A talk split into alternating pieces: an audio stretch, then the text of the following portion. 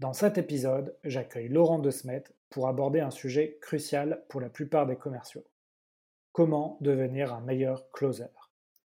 La vente est un cycle et on juge la performance des commerciaux par leur capacité à closer ce cycle pour aboutir à une vente. On va donc voir la différence entre closer et conclure. On va voir également pourquoi, en tant que commerciaux, on peut être en difficulté pour closer. Laurent va nous donner ses conseils pour faciliter favoriser le closing. Et nous allons voir aussi comment maintenir un lien permanent avec son client et éviter de le perdre. Si vous voulez vous améliorer dans votre closing, il n'y a pas 36 solutions. Entraînez-vous, enregistrez vos rendez-vous, débriefez-les avec un coach ou votre manager. Vous verrez alors votre progression s'améliorer au fur et à mesure. Avec Vive, nous sommes là pour vous aider avec la première plateforme de vidéo coaching dédiée aux commerciaux.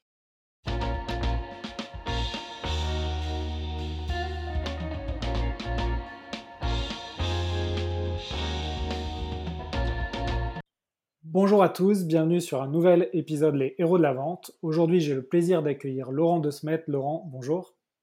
Bonjour.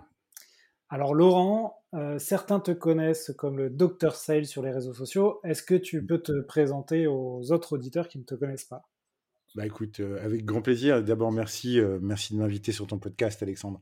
bah écoute, oui, Dr Sales, c'est un, un titre qui me va plutôt bien, bien que je ne sois évidemment pas médecin, mais mon rôle est de faire aimer la vente à un maximum de monde dans les entreprises en tant que métier et aussi de faire aimer la vente à des gens qui doivent la pratiquer dans leur vie de tous les jours, bien qu'ils ne soient pas vendeurs. Donc voilà, moi je, travaille en, formation, en coaching et en accompagnement de commerciaux de terrain, en B2B, B2C, mais aussi de porteurs de projets. voilà, j'estime que la vente, c'est non seulement une super, c'est un super métier, c'est une super compétence qu'on doit tous exercer à un moment de notre dans sa vie. Et, euh, voilà. Et moi, je n'ai pas juste envie d'apprendre des techniques de vente aux gens, j'ai surtout envie de leur apprendre à, tomber amoureux de ce métier-là. Voilà. Très bien, bah, ça tombe bien, on est au bon bah endroit pour parler de vente. Alors, et Laurent, tu n'as pas dit, mais tu as la particularité d'être euh, basé en Belgique, c'est ça? Oui, alors comme mon accent me trahit assez peu, mais mon nom de famille par contre me trahit beaucoup. Oui, je, suis, euh, je suis belge, mais je suis, euh, je suis très francophile. Toute ma, ma carrière professionnelle s'est faite avec des boîtes françaises. j'ai passé énormément de temps en France et j'ai d'ailleurs habité, habité cinq ans en plein Montmartre euh, pour, euh, pour un de mes employeurs. Donc euh, voilà, je suis, je suis presque assimilé. Alors même si ça fait toujours mal aux Belges d'entendre ça, je suis très amoureux de mon pays, mais je suis très, très francophile et très amoureux de la francophonie. Ouais, c'est vrai qu'on n'entend pas du tout l'accent. Alors en fait, non, c'est parce que tu penses que je n'ai pas d'accent, mais la plupart des Belges trouvent que j'ai un accent français. Ah c'est toujours une question de point de vue. ouais, c'est ça, c'est ça. Bon, ben écoute, tu nous, tu, nous feras euh, un accent belge pour la fin de l'épisode. D'accord, si vous êtes je vous ferai rester jusqu'au bout, je vous ferai l'accent belge, le vrai, fait par un belge. Voilà. Bon, bah écoute, super Laurent. Alors aujourd'hui, euh, tu voulais nous parler d'un sujet qui tracasse ou en tout cas qui questionne beaucoup de commerciaux. C'est le sujet du closing et euh, notamment comment devenir un meilleur euh, closer. Donc on va essayer de donner aux auditeurs euh, des tips, de, dresser un peu un état de la situation, pourquoi c'est pas c'est quelque chose qui n'est pas évident, pas naturel? D'abord première question, pourquoi tu voulais aborder ce sujet? Bah parce que j'ai un peu regardé tous les nombreux épisodes que tu as déjà fait. Il fallait que je, trouve aussi une, petite place. Un sujet intéressant à amener sans être redondant. Donc ça, c'est une première chose. la deuxième chose, c'est que c'est un vrai sujet pour les commerciaux. C'est c'est probablement, tu vois, c'est au pied du mur qu'on reconnaît mieux le maçon. Bah là, c'est au, pied du closing qu'on voit mieux le commercial. c'est à ce moment-là qu'on doit arriver à travailler sur quelque chose qui est en même temps un peu technique, mais en même temps très émotionnel. Et c'est souvent ce qui est, à mon sens, et dans tous les accompagnements que je fais le plus mal maîtrisé euh, par, euh, par les commerciaux, de façon tout à fait logique d'ailleurs, parce qu'il y, a plein de raisons à ça. Euh, mais c'est là où on voit vraiment la différence entre les, les performeurs, les, gens qui font vraiment une belle performance commerciale, ceux qui ont cette espèce de, de persistance, de niaque, qui arrivent à passer outre, et, et ceux qui vont de, de, façon gentille, douce et très respectueuse, un peu passer la main, un peu procrastiner ce, ce, moment confrontant pour se mettre à envoyer des devis et à relancer après et, finalement pas se rendre service à, moyen et long terme. Donc c'est un, vrai sujet et c'est là où effectivement tu vois la différence entre quelqu'un qui est un démonstrateur de produits, un distributeur de produits ou de services et quelqu'un qui est un véritable, pour moi, un véritable vendeur, un véritable commercial. Ouais. Alors, c'est vrai que j'avais vu une stat, 80% des commerciaux sont, sont à l'aise avec la prospection. Mais euh, j'ai pas vu de stat sur le closing. Tu as l'impression, quand tu regardes les réseaux sociaux, que ce qui est en vogue aujourd'hui, c'est toutes les solutions d'automatisation de, la prospection. Mais tu as beau être bon en prospection, avoir des rendez-vous, euh, remplir ton pipe de lead, comme on dit dans, le jargon, euh, si à un moment donné tu ne closes pas, tout ça, c'est des efforts euh, en vain. Ça ne sert à rien. Et ce, qui, est très beau dans ce que tu dis, c'est que l'engouement qu'il y a pour l'instant sur euh, l'automatisation de la prospection, euh, c'est très intéressant parce que de nouveau, tu vois, c'est une mise à distance quelque part de la prospection à la mano. la prospection humaine où tu dois décrocher un téléphone qui est toujours un peu lourd et faire un numéro de téléphone et avoir une vraie voix humaine de l'autre côté. je, suis entièrement pour. Euh, l'idée de réchauffer la prospection par l'utilisation stratégique euh, des réseaux sociaux, de sa marque personnelle, de devenir un, leader d'opinion. Euh, voilà, tout ça, c'est des choses qui sont très belles. J'ai beaucoup plus de mal avec l'idée de l'automatisation parce que là, effectivement, on va lancer des stratégies machinales qui vont ramener du lead, abattre du prospect, essayer de détecter le bon moment pour les appeler. Bien, à un moment donné, il faut les appeler. Et, donc, il y a un truc qui, qui, est très difficile à automatiser, c'est le closing. C'est le closing et on va va parler de et de conclusion, mais cette capacité que j'ai à, faire adhérer, à dépasser euh, les, freins et les barrières de l'autre pour, euh, pour le faire s'engager euh, concrètement dans, l'acte d'achat, c'est quelque chose qui est difficilement automatisable. Tu ne peux pas te mettre à distance de ça. et le, paradoxe là-dedans, c'est que le client, en même temps, il a toute une partie émotionnelle qui a envie de se dégager de, ça aussi, et d'un autre côté, il a besoin de toi, il a presque envie quelque part que tu l'aides à dépasser ça aussi. Et ça, pour l'instant, je ne vois pas de machine capable d'amener un, un, véritable closing, si ce n'est euh, effectivement des, trucs qui vont jouer avec euh, l'envie d'adhérer à une promo. Quand tu regardes les, tunnels de vente comme ils sont fabriqués aujourd'hui et qui commencent à être de plus en plus dépassés parce que tout le monde a vu ça, ben c'est des techniques de closing en fait. C'est réduire le délai, euh, c'est augmenter la valeur de, la promotion, c'est jouer sur la version à la perte parce qu'on te dit si vous ne signez pas dans les deux heures, vous ne pourrez pas avoir votre formation à 95 euros alors qu'elle vaut 3500 euros. Tout ça sont des petites techniques de closing qui sont assez automatisé. Mais pour moi, c'est c'est de l'ordre du, du, jeu et c'est bien pour du B2C. Mais quand tu es en B2B et que tu es face à des acheteurs, il y a un moment donné, il faut, faut déployer des, des trésors de, de, volonté humaine pour les faire aboutir. Et c'est là qu'on voit vraiment la, différence entre les bons ou ceux qui vont se, se, réfugier derrière le fait de refixer un rendez-vous plus tard ou d'envoyer du papier ou du mail pour se dégager de cette tension-là. Et ça, c'est pas automatisable. Ouais, exactement. Alors, alors tu nous as dit closer, c'est lever les freins. Est-ce que est-ce qu'on garde cette définition ou tu as, euh, tu, as, tu as quelque chose à ajouter euh, là-dessus euh, Ou il y a bah, d'autres éléments, j'imagine, dans le closing? D'abord, on va, on, va, on va devoir différencier deux termes qui sont souvent confondus, qui sont le, closing et la conclusion. Ok, oui, c'est vrai, toi, tu fais le distinguo. Ouais. Ouais, c'est important, c'est important de comprendre, euh, comprendre les choses. Moi, la, conclusion d'une vente, c'est une étape euh, d'un processus commercial. Alors euh, que, que, tu l'aies étudié en cinq étapes, en sept étapes, en neuf étapes, la, conclusion, c'est en général l'avant-dernière étape, la dernière étape étant la fidélisation, le, le, suivi et ce que tu veux. Et la conclusion, c'est c'est quelque chose qui va se produire normalement après une, soutenance, après une phase d'argumentation, une proposition. Euh, à partir du moment où tu as récupéré l'accord sur euh, la pertinence de la proposition que tu amènes au client, eh bien, la conclusion, c'est euh, obtenir son accord et puis mettre ça en action. D'accord? Donc, euh, à partir du moment où je t'ai proposé un bon produit, un bon service qui correspond aux attentes que j'ai pu détecter avec toi, euh, je te pose une question très simple qui est Alexandre, est-ce que ça te convient? Est-ce que c'est est, est, -ce c'est vraiment ce que tu recherchais? Euh, Est-ce que c'est ce que tu souhaites? Ou ça te botte, ça te plaît? Tu remarqueras que c'est toutes des questions là fermées, c'est des questions fermées de validation.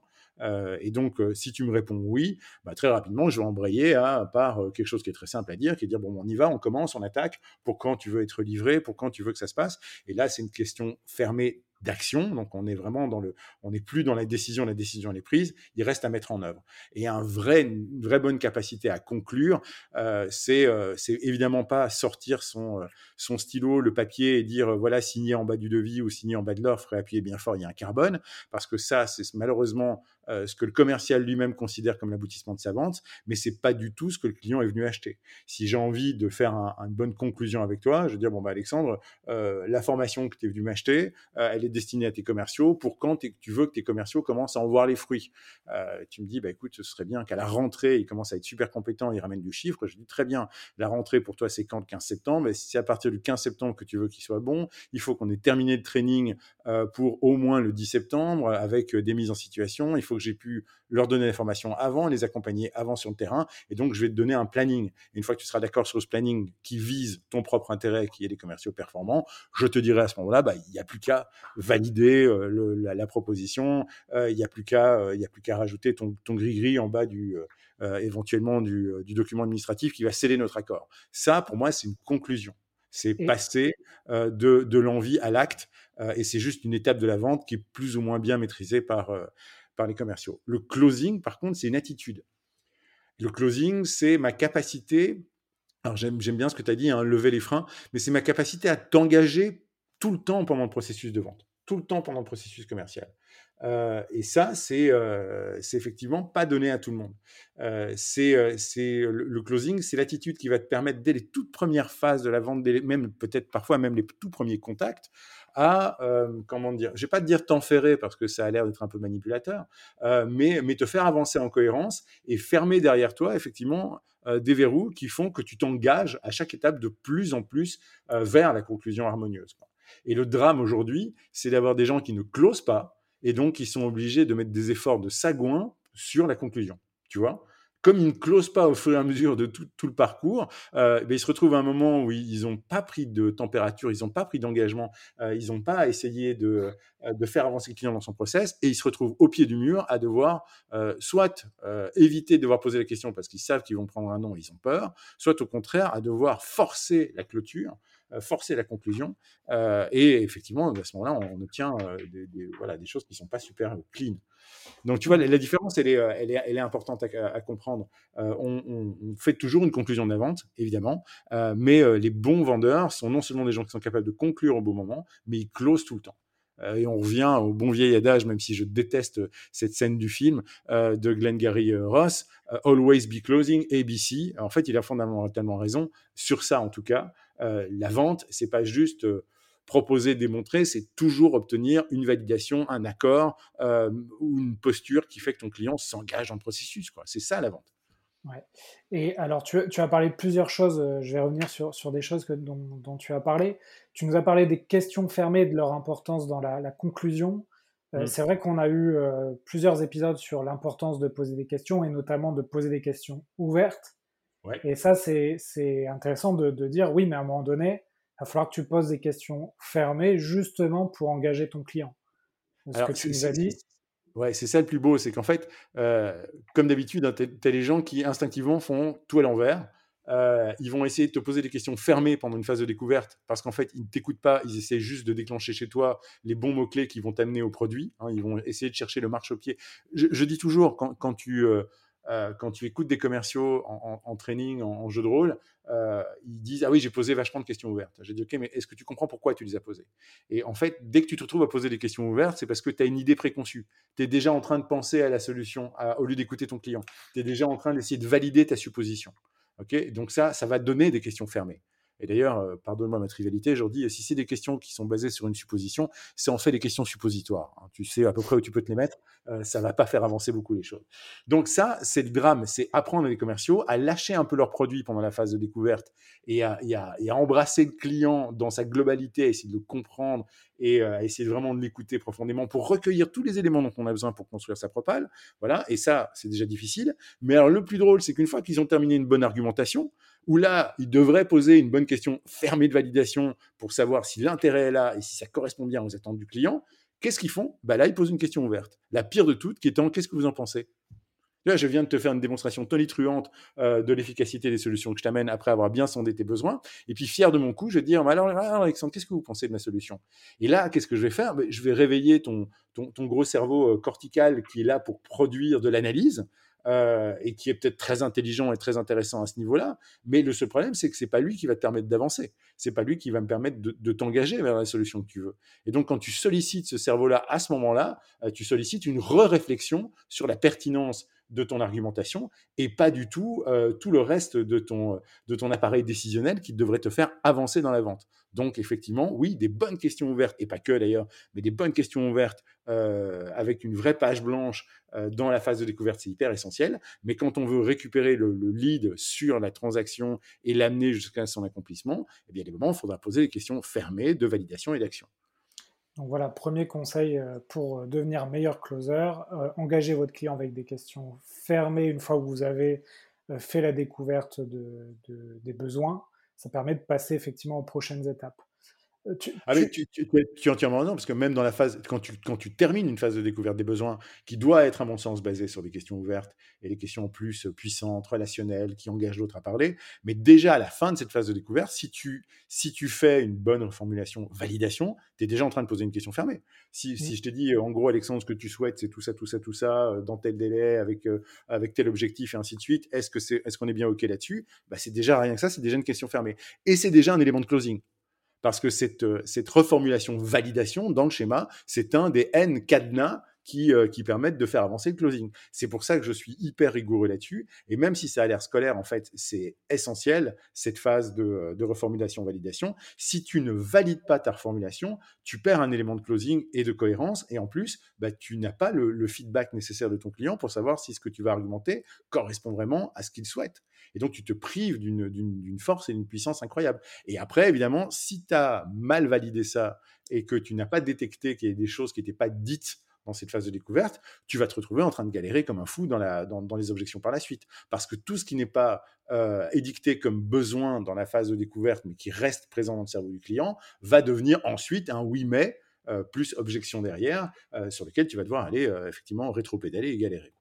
Ouais. Et, tu as parlé d'une autre chose aussi sur laquelle je voulais revenir, c'est tu as parlé du timing, c'est-à-dire de poser la mmh question de quand le prospect veut, euh, veut enclencher la prochaine action. Et ça aussi, sans doute, c'est quelque chose peut-être à, à, travailler, c'est euh, rester un peu maître du, temps tout en euh, comprenant c'est quoi le timing de son interlocuteur pour pas rester dans le flou justement de bon, j'ai raccroché avec mon prospect, il est intéressé, mais en fait, je ne sais pas s'il est intéressé maintenant, pendant trois mois, dans six mois, dans, trois ans. Tu sais, le drame aujourd'hui, et c'est encore une fois, j'en veux absolument pas aux vendeurs et aux commerciaux, c'est pas de leur faute, c'est lié à la financiarisation des entreprises à outrance. Euh, le, seul timing que le commercial est engagé à regarder, c'est le sien, c'est sa montre, c'est son trimestre, c'est ses objectifs, c'est son mois, c'est son pipe, et ainsi de suite. Or, le problème, c'est quand tu essayes de piloter un client avec ta propre montre, t'aboutis à rien. Euh, le commercial, il doit avoir les, yeux sur la montre du client. C'est pour ça que j'aime bien, euh, je pense que c'est une notion que j'ai chopée dans Predictable Revenue, euh, qui est un bouquin que j'aime beaucoup, qui, qui, parle de construire le success plan du client. Ce que tu vends en fait à un client, c'est pas un produit ou un service, c'est un success plan. Et donc, si tu te dis que ce que je dois lui vendre, c'est un success plan, bah, tu t'intéresses d'abord à savoir ce que c'est que son succès. Qu'est-ce qui sera pour vous une réussite à terme dans notre, dans notre deal? Euh, tu vois, quand, je fais une conférence, par exemple, il y a un moment que j'adore, c'est quand, euh, quand tu as une salle un peu, un peu chaude, qu'elle soit de 20 ou 200 personnes, euh, tu leur dis un vendeur, ça veut? Alors les gens disent vendre, alors tu dis allez, un peu plus fort, un vendeur, ça veut, vendre. Et puis à ce moment-là, tu dis et un acheteur, ça veut? Et ils font tous acheter. Je dis bah non, un acheteur, ça veut pas acheter. Un vendeur, ça veut vendre parce que pour lui, c'est l'aboutissement de son métier. C'est là qu'il a son shot de dopamine et qu'il est content parce qu'il a le sentiment d'avoir fait son travail. Mais le problème, c'est que l'acheteur, il ne veut pas acheter. L'achat, c'est juste un mal nécessaire pour obtenir un bénéfice après, pour obtenir le produit du produit, pour obtenir la jouissance de ce qu'il aura acheté. Personne n'est content. Le vendeur, il est content à l'idée d'avoir vendu une télé à 2000 balles, mais l'acheteur, au moment où il paye, au moment où la vente est conclue, il n'a pas de plaisir à payer 2000 euros. C'est une perte il aura du plaisir le soir avec ses gamins à déballer sa télé et, les émerveiller. Et le vendeur qui a pigé ça et qui se met au service du succès plan de son client a tout compris. Et là, il change de timing. Il commence à s'intéresser à ça. Et bizarrement, ça le rend non seulement plus convaincant, mais capable de l'amener à une meilleure conclusion de la vente. Parce qu'au lieu de te faire signer ou de faire payer ce qui va être mon objectif transactionnel, je vais essayer de mettre en ordre toutes les étapes dont tu as besoin pour pouvoir, toi, jouir du produit ou du service que tu as acheté. Et là, pour moi, je suis un super vendeur. Et donc ça, ça sera peut-être notre deuxième conseil du, jour, hein, quand on veut être meilleur closer, c'est peut-être d'être attentif à la timeline de son prospect et, et de d'être en accord avec lui là-dessus. Écoute, moi, la meilleure métaphore que j'utilise en, permanence avec mes commerciaux, je dis mais, c'est affectif, hein, c'est pas les miens, mais, mais, mais je, travaille tellement souvent avec eux que voilà, c'est un vrai bonheur. C'est de leur dire que la meilleure voiture de fonction de la force de vente, c'est la DeLorean de Retour vers le futur. Euh, et, qu'à partir du moment où tu, comprends que tu as, tu as ce pouvoir-là, que tu as cette bagnole-là et qu'elle te sert tous les jours à faire des ventes, eh bien, euh, tu comprends qu'en fait, ton rôle, euh, c'est faire entrer le client dans la machine à voyager dans le temps, dans la voiture à, aller dans le futur, de l'amener non pas au moment où toi, tu as fait ta vente, mais au moment où il est dans la jouissance totale du produit ou du service que tu vas lui proposer, ok? De lui laisser définir ça le mieux possible, de, en, termes d'idéal, qu'il le visualise. Et on sait aujourd'hui, grâce aux, aux neurosciences, que c'est important de faire visualiser le résultat à un client parce que à partir du moment où il l'a vu, il sait que c'est possible, ça va, ça va le marquer de façon euh, euh, très, très importante. Et ensuite, à partir du moment où on, lui a montré cet idéal, on est allé avec lui le voir, eh bien, on construit effectivement ce, ce success plan, ce rétro-planning, euh, cet ensemble d'étapes qui va séparer le client et la date d'aujourd'hui de la jouissance du, bien, du service du produit qu'il qu'il voulait acheter. Et donc, voilà, fondamentalement, c'est ça. Alors, euh, euh, qu'on ait un format un peu plus ludique, genre DeLorean, ou qu'on parle effectivement de mutual agreement ou de mutual success plan, euh, pourquoi pas Mais c'est vraiment ça l'idée, c'est de se départir de ce que je vais appeler la vente transactionnelle, qui ne vise qu'à réaliser mon chiffre, voilà, pour, pour se placer dans, dans une vente plus relationnelle qui vise à, faire, du, à faire du bien à nos clients, quoi, à les amener à l'endroit où ils veulent aller. Ouais, exactement. Alors du coup, là, on a vu, euh, si je récapitule, on a vu, euh, par exemple, l'importance d'avoir une attitude euh, de, closer, donc always be closing, si on reprend là aussi un terme américain. Mm. les questions fermées, ne pas les négliger pour passer à chaque fois à l'étape suivante et engager son client. Mm-hmm. L'importance fondamentale, de, on a compris, d'avoir un plan commun pour aboutir à la vente, mais surtout au succès de son client. Est-ce que tu vois d'autres éléments euh, à ne pas négliger ou en tout cas à, avoir conscience quand on veut closer euh, ou mieux closer ses ventes? Est-ce qu'il y a d'autres choses avant qu'on parle peut-être de pourquoi les, les, les, acheteurs ont des résistances, pourquoi un client fait que un client peut nous ghoster, etc. Euh, alors en fait, au niveau du closing, il faut comprendre que le closing, il est, il est un peu caché partout dans le parcours. C'est un peu la chasse aux œufs de Pâques. Si tu commences à avoir une vente en termes de closing, tu vois qu'il y a des opportunités pour closer tout le temps. Je vais même aller plus loin. Il y a même des étapes, on, on pense, qui sont euh, euh, vierges de closing, qui en fait en sont pleins. Par exemple, la préparation d'un rendez-vous commercial peut se dire, bah, j'ai pas le client en face, euh, je, vais, euh, je vais lui envoyer des éléments de préparation, date, heure, lieu, etc. Euh, mais je peux pas closer le client. Grosse erreur. En fait, dans une préparation de rendez-vous, tu closes déjà.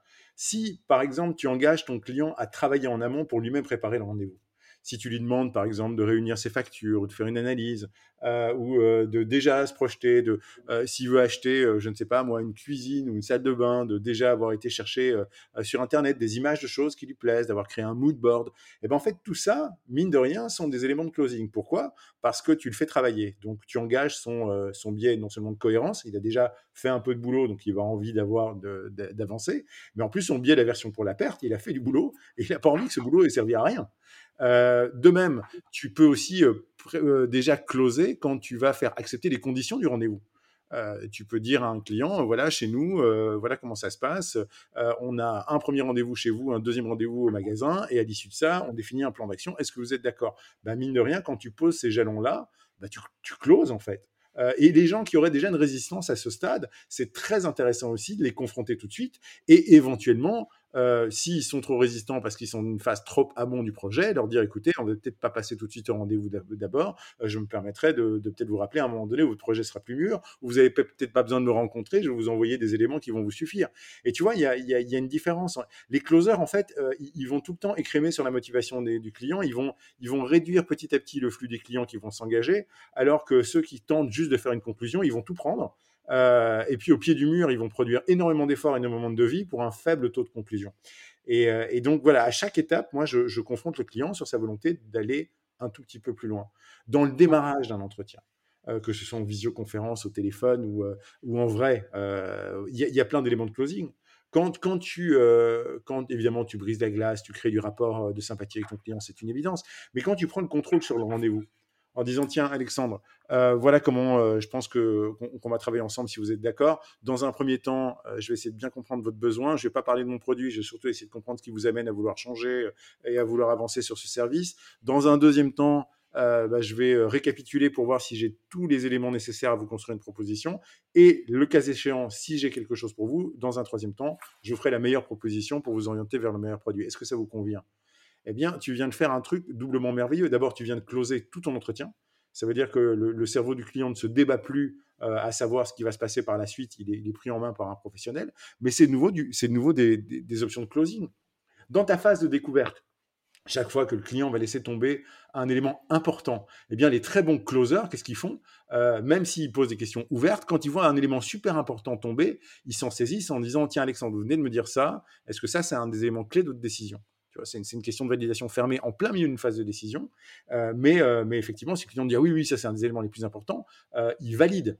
Et ils peuvent rajouter, si on trouve une réponse à ça, est-ce qu'on a de bonnes chances de faire affaire ensemble? J'ai encore rien proposé, mais rien que dans, ma capacité à faire une écoute active et assertive, eh ben je, je, close. Évidemment, après ma phase de reformulation, validation, qui est une, un, truc de closing, tu peux avoir d'autres façons de closer. Par exemple, une fois que j'aurais bien récapitulé tous tes besoins avec tout ce que j'en ai compris, euh, et que je te dis, d'accord, dans tout ce que vous m'avez dit, euh, cher Alexandre, c'est quoi les, les trois points les plus importants Et je voudrais que vous me placiez le premier, le deuxième et le troisième. Euh, voilà. Et si on répond à ces trois points, ou au moins à deux de ces trois points, est-ce qu'on est qu'on avance ensemble? De nouveau, tu vois, c'est des questions fermées, mais qui permettent à quelqu'un soit de s'engager, soit de te montrer une réticence. Et cette réticence, elle est très intéressante à travailler tout de suite, plutôt que d'attendre euh, d'être effectivement au pied du mur de la clôture euh, pour, euh, pour pouvoir avancer. dans la gestion des objections, pareil quand que tu, tu, avais un très bon épisode sur la gestion des objections, euh, tu as des gens qui sont, qui sont stratèges. Euh, tu leur amènes une objection, ils savent très bien qu'ils peuvent la résoudre, parce qu'ils savent très bien que, par exemple, ils peuvent euh, la vider de son contenu, parce qu'ils peuvent amener le budget à, ce que tu souhaites, ou qu'ils peuvent te permettre de payer trois fois sans frais, et ainsi de suite. Mais avant de te proposer ça, euh, de façon stratégique, ils te font le coup du berger. Ils te disent, Alexandre, j'entends bien euh, la disponibilité de cash aujourd'hui, c'est un problème pour vous. Euh, si je vous trouve une solution à, ce problème-là, est-ce que est-ce qu'on peut faire affaire ensemble? Et donc, si tu me dis oui, j'ai déjà pré-closé. Tu vois, c'est ça en fait. C'est cette espèce de, de volonté tout le temps, en cohérence, faire avancer le client d'une étape, d'une étape, d'une étape, d'une étape et encore d'une étape, jusqu'à arriver à finalement une conclusion très harmonieuse parce que, euh, bah, euh, je veux dire, il n'y aura, même plus de questions. On a tellement déjà avancé et on a tellement fermé l'étape et de verrou derrière que bah, la, suite, elle est toute écrite. Et si en plus, pendant tout ce temps-là, euh, la focale que je mets, c'est pas te faire signer un contrat, mais c'est épaule contre épaule avec toi, regarder le futur qu'on va construire ensemble par rapport à la réalisation de ton projet, eh bien, il n'y a pas de raison que tu aies une résistance outre, une résistance outre mesure. Alors là, c'est vrai qu'on peut renvoyer euh, effectivement à l'épisode euh, sur les objections où on a vu que euh, avoir une objection, c'est plutôt positif parce que ça te permet d'y répondre. Parce que laisser effectivement ton prospect partir avec des objections non dites, c'est un problème. Et également les épisodes qui ont été faits sur les rendez-vous de découverte où on, on voit bien que si tu mènes bien ton rendez-vous découverte et que tu poses bien les, les, les, enjeux de ton, enfin, où tu comprends les enjeux de ton client, le closing sera beaucoup plus facile. J'ai envie, de te dire un, truc aujourd'hui. on est d'accord qu'on est passé euh, de la vente traditionnelle au spin et puis du spin euh, à, l'insight. Et c'est vraiment important pour moi de faire comprendre aux gens que la, phase de découverte, c'est pas toi qui dois découvrir les besoins du client. Euh, c'est le client qui doit faire la découverte de ses propres besoins.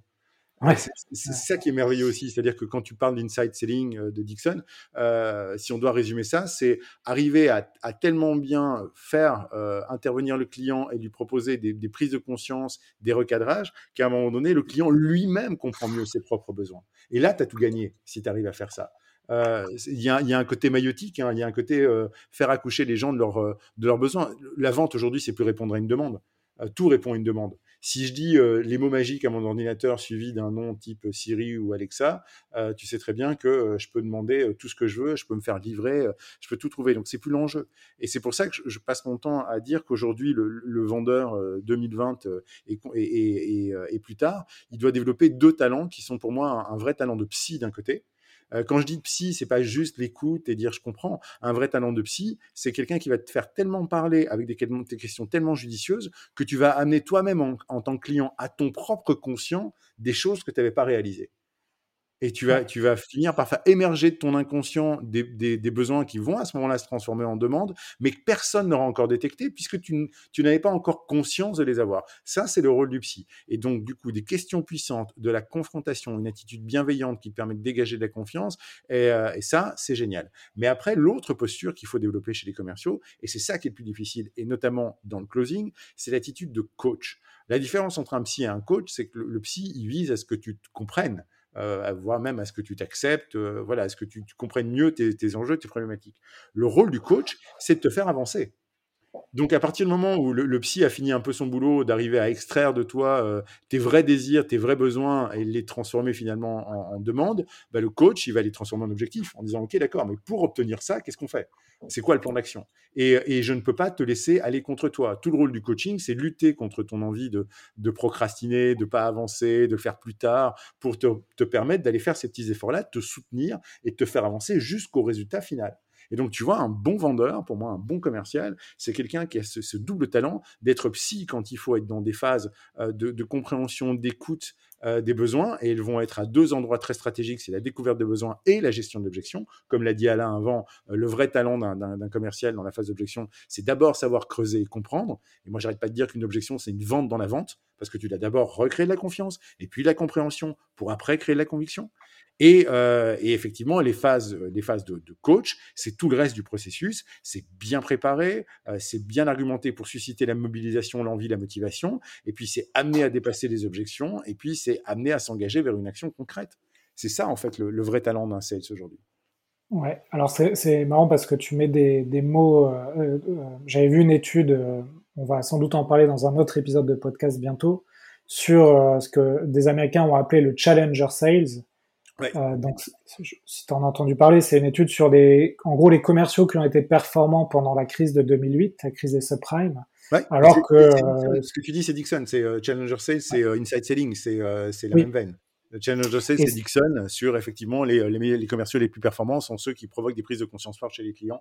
c'est ça. En fonction de leurs besoins. Ouais. Et ce que tu dis euh, par l'attitude du coach ou euh, aussi l'attitude du psy, ça, ça revient aussi à, à, à, ce que disent les, le challenger sales, c'est-à-dire bah, à un moment donné, euh, tu révèles à ton client aussi euh, euh, là où il peut progresser sur son secteur, en lui donnant de, de la data, de, de, du conseil. Et, et là, quand tu arrives à ça, forcément, le closing est facilité là aussi. Mais en plus, tu, tu marques un point euh, essentiel quand tu arrives à faire ça parce que tu déclenches quelque chose dans le cerveau qui est juste génial, qui est le aha moment. Euh, tu vois, le, le, le moment eureka, l'épiphanie, le moment où ton franc tombe, le moment où ton œil s'allume, le moment où le client te regarde en disant Putain, je ne l'avais pas vu comme ça.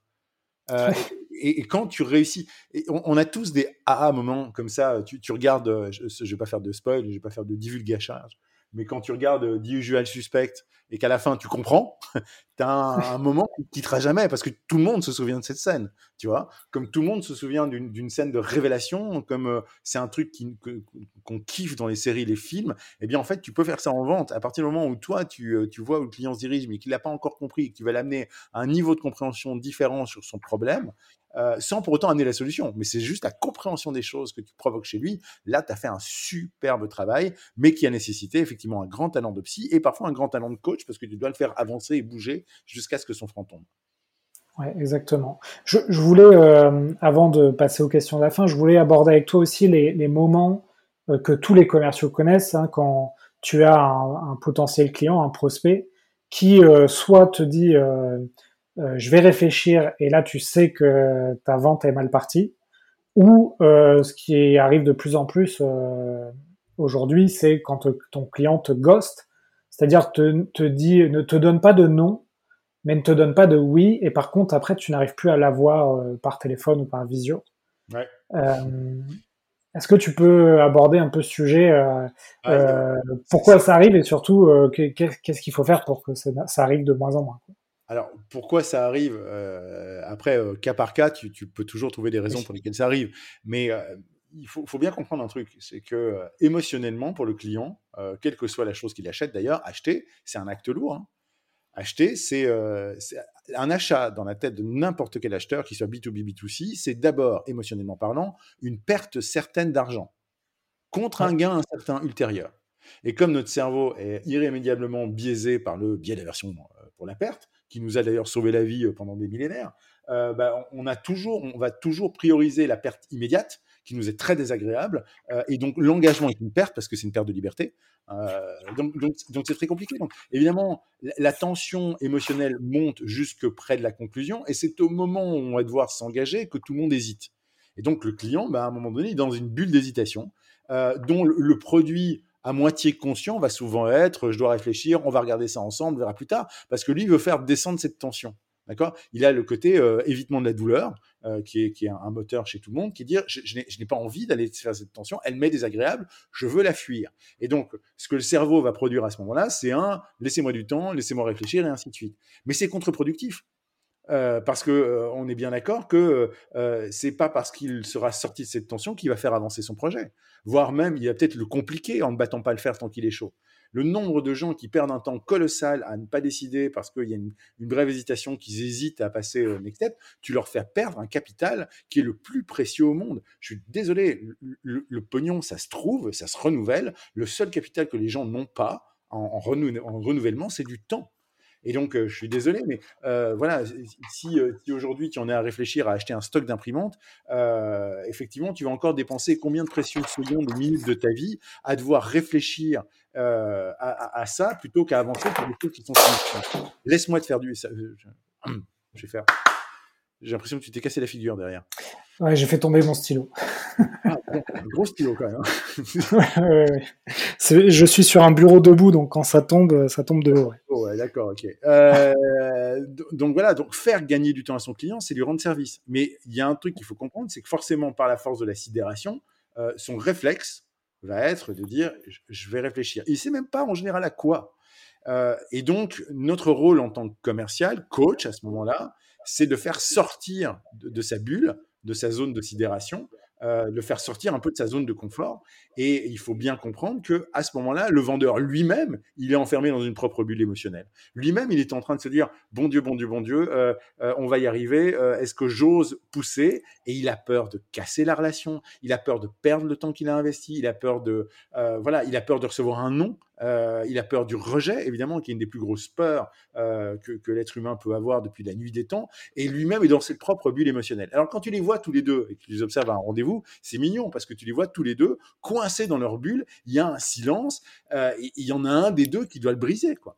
Et donc, je dis aux commerciaux, péter votre propre bulle émotionnelle pour aller sortir le client de la sienne, c'est tout ce qu'il attend en fait. Il y a une énorme part de lui qui attend ça. Mais si vous ne le faites pas, bah évidemment, le premier qui va parler, c'est le client qui va vous dire bah, c'est bien, vous m'envoyez un devis. Et là, le commercial va dire ah oui, bonne idée, tiens, parce que lui aussi a envie de faire diminuer sa tension. Lui aussi, il a envie de fuir ce moment qui est douloureux. Et donc, il va dire Ah, bonne idée, c'est bon deal, je vous envoie une propale. Et là, bah, effectivement, tu laisses toutes les latitudes du monde pour faire descendre la tension émotionnelle, descendre l'intérêt. Ça devient un projet froid qu'il faut réfléchir, qui va terminer en bas d'une pile. Et, euh, effectivement, avec même le risque de te faire ghoster.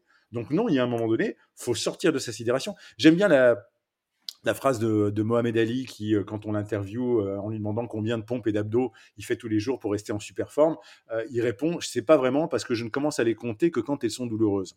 Et c'est une phrase qui est géniale parce que le mec, il te dit il n'y a que quand ça commence à devenir un peu douloureux que ça devient du sport. tu vois Il n'y a que quand ça commence à devenir un peu douloureux que tu as du résultat. No pain, no gain.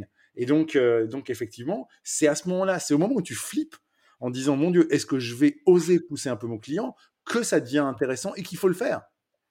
Et donc, beaucoup de commerciaux aujourd'hui, ils se retrouvent à envoyer de la propale, à envoyer du devis, parce qu'ils n'ont pas osé euh, proposer ce moment-là. Et tu te rends compte qu'en fait, le risque, il est minime. La plupart du temps, les clients disent Ah oui, vous avez raison, allez, tiens, on y va, go, comme ça, c'est fait, parce que j'ai un commercial qui va réussir à soutenir ça. Et si jamais ils doivent vraiment réfléchir, alors à ce moment-là, on va appliquer deux trois, euh, deux, trois petites techniques pour essayer de circonscrire la chose à laquelle ils doivent réfléchir. Et là, bah, tu as des matrices euh, qui sont très simples. Dit ok, d'accord, euh, Alexandre, j'entends bien, vous devez réfléchir. Moi, quand j'entends réfléchir, euh, j'entends souvent il n'y a pas d'intérêt vraiment pour ma proposition. Est-ce que c'est ça? Alors là, de deux choses d'une, tu as un type qui dit non, il n'y a pas vraiment d'intérêt pour votre proposition, et là, on va faire sortir la vraie objection qui est ça me convient pas, ça m'intéresse pas, c'est trop cher, et là, on va, on va, on va retourner sur l'épisode précédent et on va trouver des, façons de lever ça. Ou alors j'ai des gens qui me disent non, non, non, non, je dois, vraiment réfléchir. Et à ce moment-là, tu as une deuxième grille en disant écoutez, si vous devez vraiment réfléchir, alors à ce moment-là, il peut y avoir trois choses. Euh, ça peut être euh, à propos euh, du produit ou du service que je vous ai proposé, qui vous convient pas ou qui vous pose encore question. Et là, à ce moment-là, dites-moi ce qui vous tracasse. Ou alors, c'est à propos de moi, de mon entreprise ou de la personne que je représente. J'ai pas réussi à vous donner confiance et il y a un doute vis-à-vis de moi. Ou alors, c'est une question de prix. Hein, voilà, prix, produit, personne, les trois P. et puis, bah, effectivement, tu, vois ce qui tombe, mais tu lâches pas ton client. Et puis, de façon ultime, tu lui dis, écoutez, euh, moi, je ne voilà, je, je, suis pas en train de vous pousser dans mon intérêt, je suis en train de vous pousser dans votre intérêt. Du temps, vous n'en avez pas. Vous, visiblement, vous voulez effectuer ce changement, vous voulez aller vers cette solution. Euh, moi, je ne veux pas laisser ma place à quelqu'un d'autre, je veux que ce soit moi parce que j'ai envie de vous faire avancer. Euh, et faites-moi confiance, ça va bien se passer.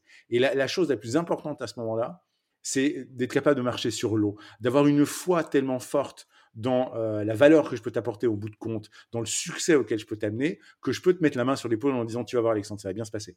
T'inquiète, on va, euh, on va dépasser ça. Et euh, dans, dans, déjà dans 20 minutes, quand tu auras décidé et que tu te seras engagé, qu'on aura fait le success plan, tu vas te sentir vachement mieux. Dans deux jours, tu vas te sentir euphorique. Dans deux mois, tu vas me remercier, ce sera formidable.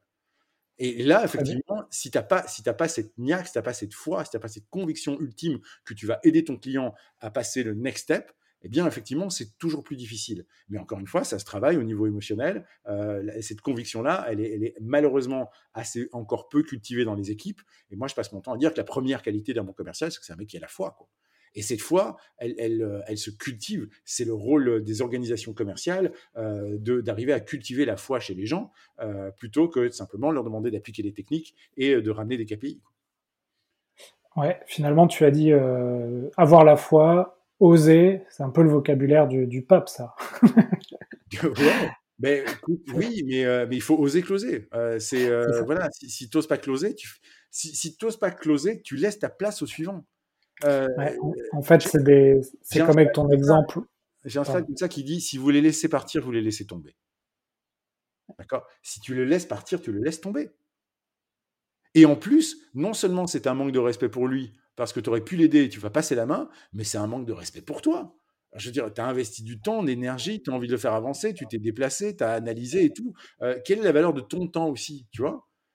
C'est fondamentalement dans la vente, euh, c'est mon triptyque. Hein. Je suis en train d'essayer de moi-même d'accoucher de, ça en, forme de bouquin, mais j'arrête pas de dire, c'est pas compliqué. Il faut aimer ce que vous vendez, aimer les gens auxquels vous le vendez et vous aimer vous-même. Si vous avez les trois pôles, ça va bien se passer parce que vous aurez tout l'appareil nécessaire, émotionnellement parlant, euh, pour non seulement faire aboutir les ventes, pour appliquer de la technique, vous appellerez même plus ça de la technique. Vous ferez ça euh, de façon régulière. Par contre, s'il y a un des trois pôles qui déconne, vous allez voir que euh, ça va être très difficile de faire aboutir vos ventes. Parce qu'à un moment donné, vous êtes rattrapé par des croyances négatives, tout le temps. Donc là, effectivement, on a parlé de, plutôt du pôle aimez-vous, c'est-à-dire peut-être enlever les barrières mentales pour, bah, pour oser closer. Donc c'est un peu l'exemple de Mohamed Ali. Hein. C'est vrai que dans plein de disciplines, on se dit bon, je vais faire euh, par exemple 15 pompes et on se limite à 15 pompes, on en fait un peu moins, alors que si tu comptes pas, tes barrières mentales euh, s'envolent et tu vas beaucoup plus loin, tu es beaucoup plus performant. C'est un peu la même chose dans, dans la vente. Tu as, peur de te prendre un nom, donc tu, tu ne poses pas les questions fermées dont on parlait au début, et du coup tu te prends jamais le nom, mais euh, tu conclus jamais tu te prends pas le oui non plus. voilà. Oui, c'est ça. Euh, donc voilà, c'est euh, effectivement, euh, c'est ça le, la merveille de la procrastination du, du, du, closing et de la conclusion, c'est qu'effectivement, il y, y, a plein de gens qui n'entreprennent pas des choses, comme ça au moins ils peuvent pas rater. Tu vois. donc finalement, le, silence de mon client, c'est pas vraiment un refus, c'est pas vraiment un rejet. Hein. Euh, donc effectivement, quelque part, encore une fois, euh, on est dans l'émotion, on n'est absolument pas dans le rationnel, mais quelque part ça m'arrange parce que euh, j'ai évité la peur de ce rejet-là. Mais la réalité, c'est que placer, placer sur le long terme, ça dégrade ton image de toi, ça, ça va pas t'amener de bons résultats. Et justement, au contraire, tu as besoin de cultiver une bonne image de toi parce qu'à un moment donné, tu vas aider le client à mieux te choisir, aider le client à avancer, et c'est ça dont tu seras fier à la base. Euh, et donc ça, effectivement, tu vas voir tout de suite les vendeurs un peu pissenlits qui vont balancer plein de propales et qui, sur le grand nombre, vont en closer, enfin vont conclure certaines parce qu'il y a des moments où ils tomberont bien dans le bon schéma au bon moment et que ça va correspondre aux besoins. Mais pour moi, ça c'est pas de la vente. Pour un pissenlit, c'est pas un vendeur. C'est juste un mec qui, euh, qui envoie beaucoup de graines à tous les vents, tu vois. Euh, mais un bon vendeur, par contre, c'est celui qui va amener son client à s'engager de façon douce, bienveillante mais ferme jusqu'à ce qu'il obtienne ce qu'ils voulaient tous les deux, qui est le succès du client et ça, bah, ce succès-là, ça a une valeur, ça vaut de l'argent, ça vaut du chiffre d'affaires et, tout le monde est heureux. Mais voilà, c'est pour moi, pour moi c'est c'est ça le principal. Et effectivement, quand on te ghost, bah, ça devient difficile parce que là, tu, tu recommences à battre un fer qui est froid. Alors la première chose qu'il faut se dire, c'est que c'est pas contre vous. la majeure partie du temps, on s'attribue soi-même, on, se flagelle en disant le mec veut plus me parler. En fait, t'en sais rien. il est peut-être juste débordé, il a peut-être des priorités complètement dingues. Et donc, faut arrêter d'en vouloir aux gens qui vous ghostent. Euh, et euh, de nouveau, faut essayer de réveiller la partie sympa du client qui a envie de bosser avec vous. Et donc, moi, une de, mes euh, tactiques favorites, c'est ne pas prendre ombrage du truc et dire, par exemple, Alexandre, c'est un de mes trucs favoris, mais ça, marche assez, assez fréquemment. J'ai dit, Alexandre, je sais ce qui se passe. Vous ne me répondez pas, je vous ai envoyé des mails, je vous ai passé des appels, je sais très bien ce qui se passe. vous êtes un mec sympa et vous n'avez pas envie de me causer de la tristesse, vous n'avez pas envie de me faire de peine pour me dire qu'en fait, on ne va pas travailler ensemble. Et c'est ça que vous êtes en train de procrastiner. Et vous savez quoi? Non seulement vous avez le droit de me le dire, vous avez le devoir de me le dire, euh, mais en plus, si vous me le dites, je pourrais comprendre pourquoi ça n'a pas été, ce sera profitable à d'autres clients. Mais je vous en veux pas. Je, comprends très bien que en tant que mec sympa, on a eu un très bon rapport. T'es pas envie de me faire de peine. Et là, en général, tu vas voir que les gens te reviennent parce que tu les déculpabilises euh, et, euh, et euh, ils se disent plus merde, merde, je dois encore reprendre contact avec lui. Ils disent non, non, pas du tout, j'ai rien contre toi. et effectivement, je, je suis pas un mauvais bougre, mais c'est juste un empilage de priorités. Et on se refixe une nouvelle date et on est reparti, quoi. Mais, mais, mais, vraiment arriver de nouveau à, pratiquer de la bienveillance et de la foi dans l'autre et de se dire que c'est pas un méchant qui vous répond pas parce qu'il vous ghost. Rien que dans le terme ghoster, tu vois, il y a un truc violent en fait. Il te ghoste pas en fait, le mec. Il est juste passé sur d'autres trucs. Et donc, si tu es bienveillant et que tu lui dis, je sais ce qui se passe, euh, tu es, blindé de temps, tu es débordé, le projet il est tombé en priorité moins 12, et tu pas envie de m'appeler pour me dire, on est plutôt froid là-dessus, on va pas le faire, je comprends, mais au moins dites-le moi, bah, tu reprends un contact bienveillant et tu peux poursuivre, tu la discussion. Mais il faut pas oublier un truc, si à un moment donné, on est dans position de se faire ghoster, c'est qu'on a lâché la balle. C'est qu'à un moment donné, on a mis le ballon dans, les pieds de notre client et que c'est lui qui est en train de jouer avec. C'est pas normal. On devrait nous-mêmes, de toute façon, avoir défini des étapes qui font que c'est toujours à nous de contrôler un peu le processus et donc de contrôler le ballon pour pouvoir faire en sorte que on puisse faire avancer les choses nous-mêmes. Ça, c'est notre taf aussi. Très bien. Très bien. Écoute, Laurent, bah, merci pour, euh, pour ça. On va passer aux questions de la fin, si tu veux bien, parce que sinon, on va exploser le, délai du podcast. c'est normal. Moi, c'est, désolé. tu, tu, tu, avant de clôturer ce sujet du closing, est-ce que tu, tu veux ajouter euh, quelque chose là-dessus? Euh, non, on a été complet. Conclure, non, euh, non, mais voilà, osez les gars, osez, c'est tout. Euh, au dernier moment, voilà, dites-vous que non seulement c'est normal, sortez de votre zone de confort. On ne peut pas prétendre faire sortir un client de sa zone de confort si on n'est pas d'abord sorti de sa propre zone de confort soi-même. Voilà, ça c'est mon message clé pour la journée. Ok, très bien. Très bien, bah, écoute, je vais te poser les, questions que je pose à tous les invités. Alors, je, je, sais que tu crées beaucoup de contenu autour de la vente.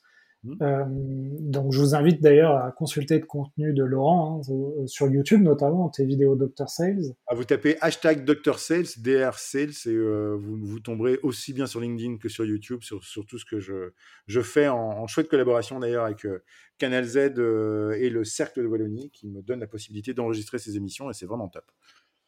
Ouais, exactement. Ils sont, les vidéos sont vraiment bien, bien tournées. enfin, elles sont vraiment super. Et est-ce que tu as, toi par contre, est-ce que tu as du contenu à, proposer au-delà de Dr. Sales? Est-ce que tu as d'autres contenus à conseiller sur la vente? Euh, alors en bouquin, il y, en a une pléthore et euh, comme je ne sais pas ce que tous tes invités ont déjà recommandé, je ne vais pas revenir sur les classiques. Euh, mais moi, je conseille vraiment d'aller plutôt investiguer dans, dans les livres. J'ai fait trois ans de formation en, en thérapie et vraiment tous les livres sur, notamment les livres de Carl Rogers, sur la congruence, euh, sur la, formation de l'individu, euh, sont super intéressants. Il y a plein de livres dans le domaine plutôt effectivement de la thérapie, de la psychologie, sur les conduites d'entretien qui sont super intéressantes à prendre. Il y a dans cette littérature-là euh, des choses absolument géniales à aller chercher que je, ne peux que recommander. Et puis, et ça c'est mon côté totalement bisounours qui parle, mais j'y crois, tu n'as même pas idée, que tous les vendeurs du monde relisent Le Petit Prince parce qu'en fait, le petit prince de Saint-Exupéry, c'est le meilleur vendeur du monde. Il passe son temps à poser des questions ouvertes, il passe son temps à, être naïf et candide et à avoir l'air de rien comprendre à rien, mais en fait, il comprend énormément de choses. Et, en fait, finalement, il, pilote tout le bouquin. Il est, euh, euh, voilà. Et rien que la, scène de l'apprivoisement du renard, euh, c'est juste une, ode à la prospection douce, respectueuse, lente et bienveillante. si vous pouvez relire cette scène du Petit Prince et du Renard avec les yeux d'un prospecteur euh, bienveillant, bah, vous allez trouver en fait euh, euh, exactement les meilleures techniques de vente qu'on peut vous recommander.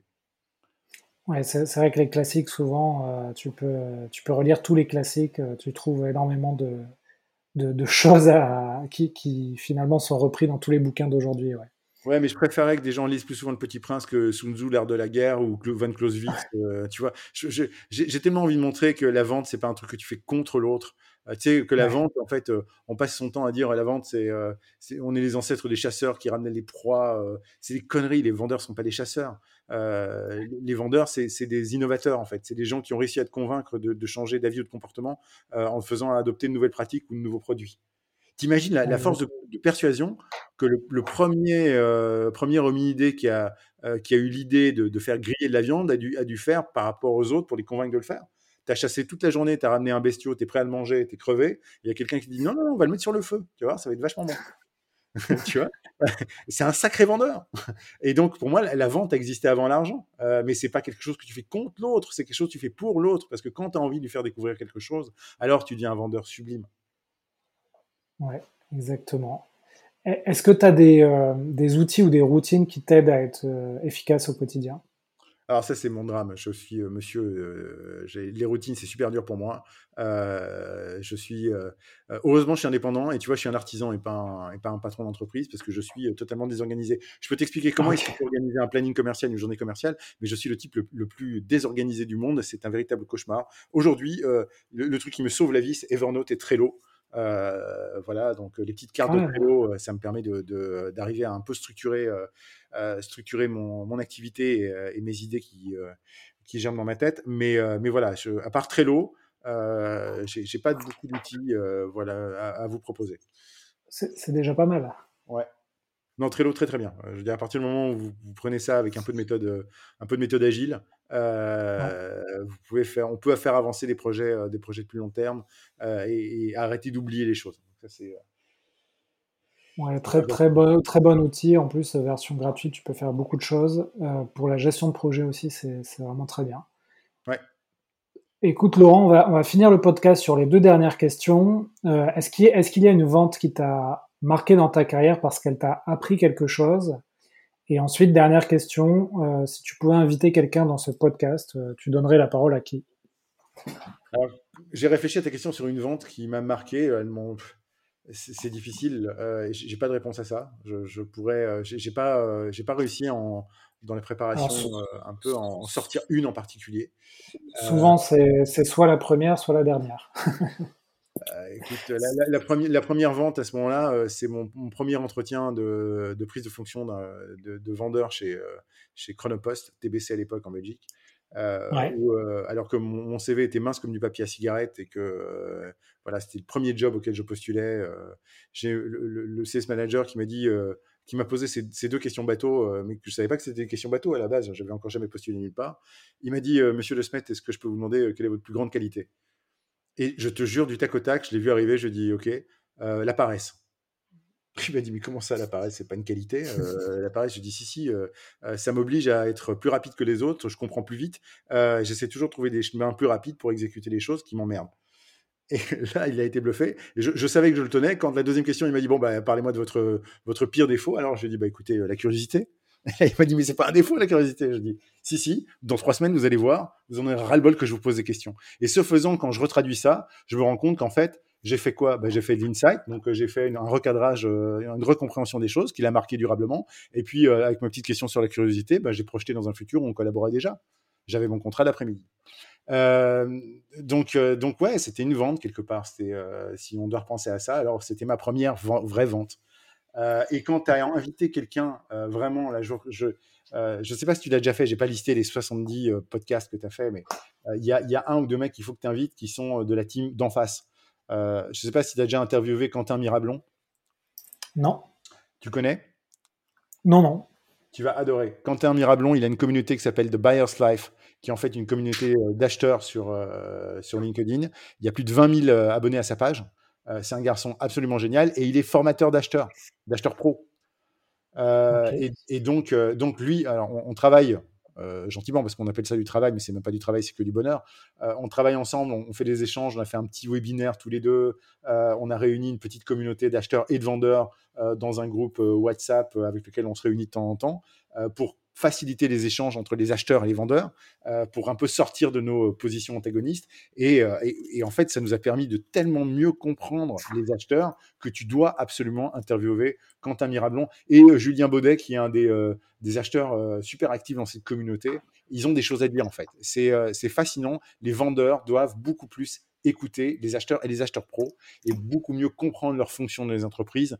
Euh, ça va, déjà, ça va beaucoup nous détendre et ça va nous permettre d'être beaucoup plus pertinents en termes de création de valeur parce qu'on se rend compte à les écouter qu'en fait, on a le même objectif de part et d'autre de l'écran, c'est créer un maximum de valeur pour l'entreprise euh, qu'on sert ou pour l'entreprise qui les emploie.